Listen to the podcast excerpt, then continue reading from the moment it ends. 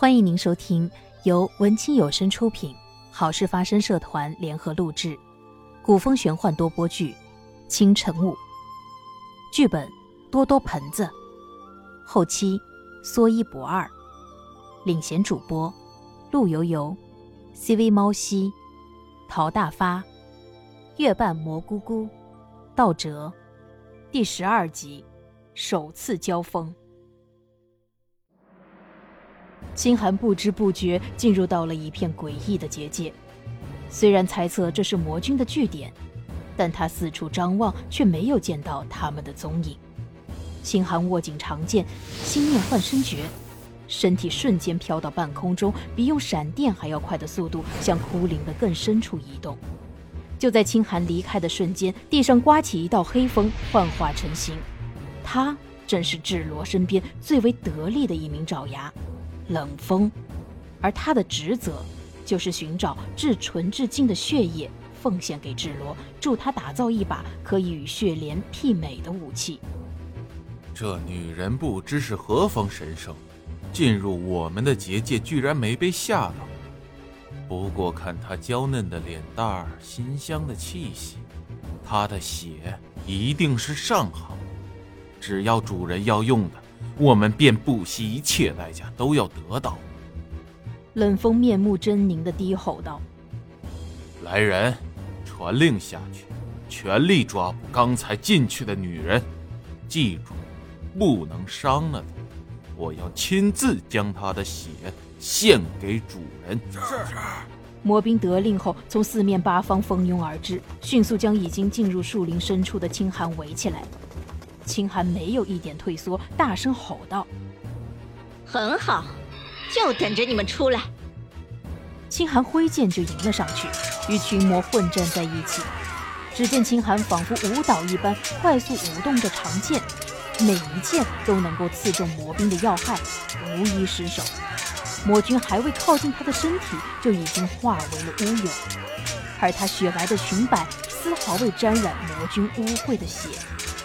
冷风在一旁观战，心里心惊道：“这女人太厉害了，再这样下去，我们怕是要全军覆没。”他连忙叫喊道：“传令下去，撤退！”可谁知道，此刻的清寒自己已经觉得打得力不从心。原来他所使的剑法叫玉帛剑法，虽然威力强大，但却会折损使用者的自身灵力。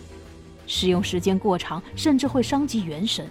清寒凭一人之力抵挡上千魔兵，不得已使出了玉帛剑法。如今已是强弩之末。他看到魔兵开始撤退，心想道：“天助我也！我要赶紧找个地方调养生息。”他强撑着找到一处山洞，挥手布了个结界，就跌坐下来，凝神打坐调息。冷风见魔兵撤退后，清寒并未追杀上来，不禁有些纳闷，于是派魔兵上前去打探。这里毕竟是魔君的地盘，魔兵不久便探完回报。哼，这女子杀得我们如此狼狈，如果主人知道了，以后肯定很难在主人面前立足。这次拼了性命，我们也要将这女子擒获。冷风冷静下来，想清楚了利害关系。决定放手一搏。此时这女子怕是也乏了，正在山洞调养生息。她虽在洞口布有结界，但不知道这个山洞还有另一个入口。传令下去，我们要趁着这个机会一举把她拿下，献给主人。众魔兵齐声应道，再次倾巢而出。秦寒安静的在结界里打坐。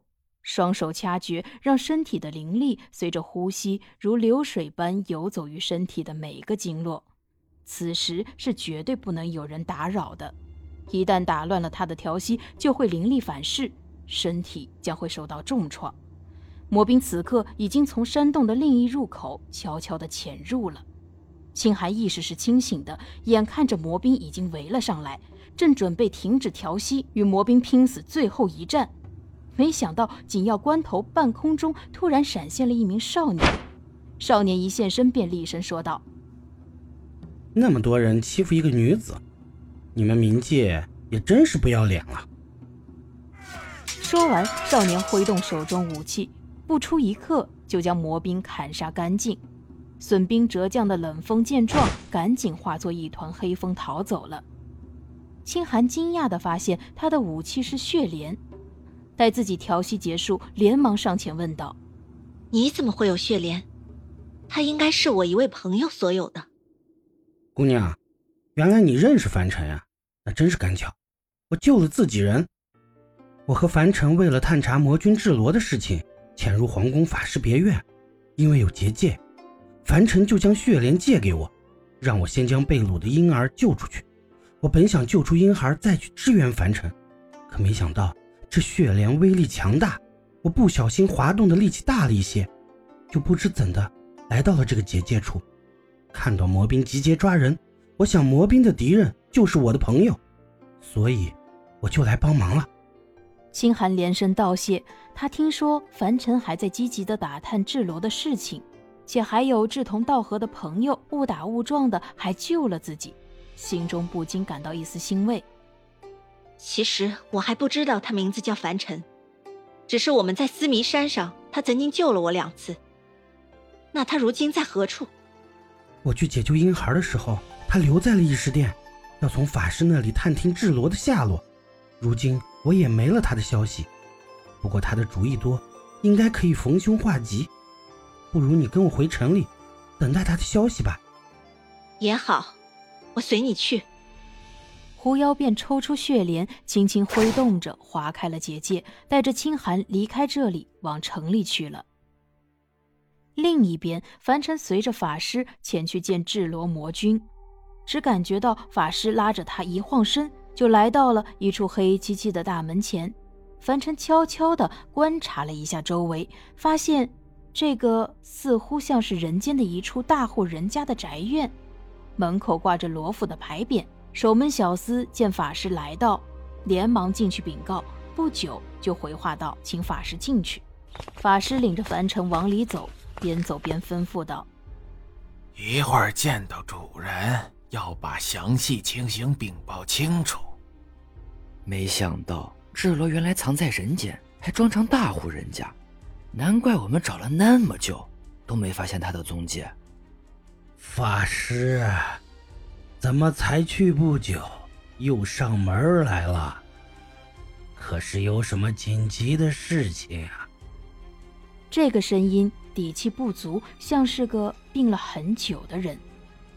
确实有要事禀报，有人趁我外出，竟然能够神不知鬼不觉地突破主人您布下的结界。救走了即将献给主人的婴孩。我们可能碰到了一个无比强大的对手，所以我赶紧来向主人报告。不知主人是否知道那到底是何方神圣？我的手下看到了结界的一些异常，我特地把他带来，向你汇报一下。哦，竟然有这样的事儿，说与我听听。凡尘连忙抬头，压低声音说道：“主人，我当时隐约看见结界像是被什么利器划开一道口子，但转瞬间又恢复如初。我还以为是自己眼花，后来联想起来才猜测，应该是贼人溜进来了。结界被划开的时候，你还看到什么？好像有一道蓝色的光芒。”血莲施法的时候颜色是红色的，但凡尘当然不能让智罗如此轻易的就猜到。智罗沉思了片刻，忽然哈哈大笑起来。难道他已经猜出血莲的来历？凡尘深入虎穴，是否能够全身而退呢？本集播讲结束，感谢您的收听。各位小哥哥、小姐姐们。如果喜欢我们的剧情，欢迎多多点赞、评论哦。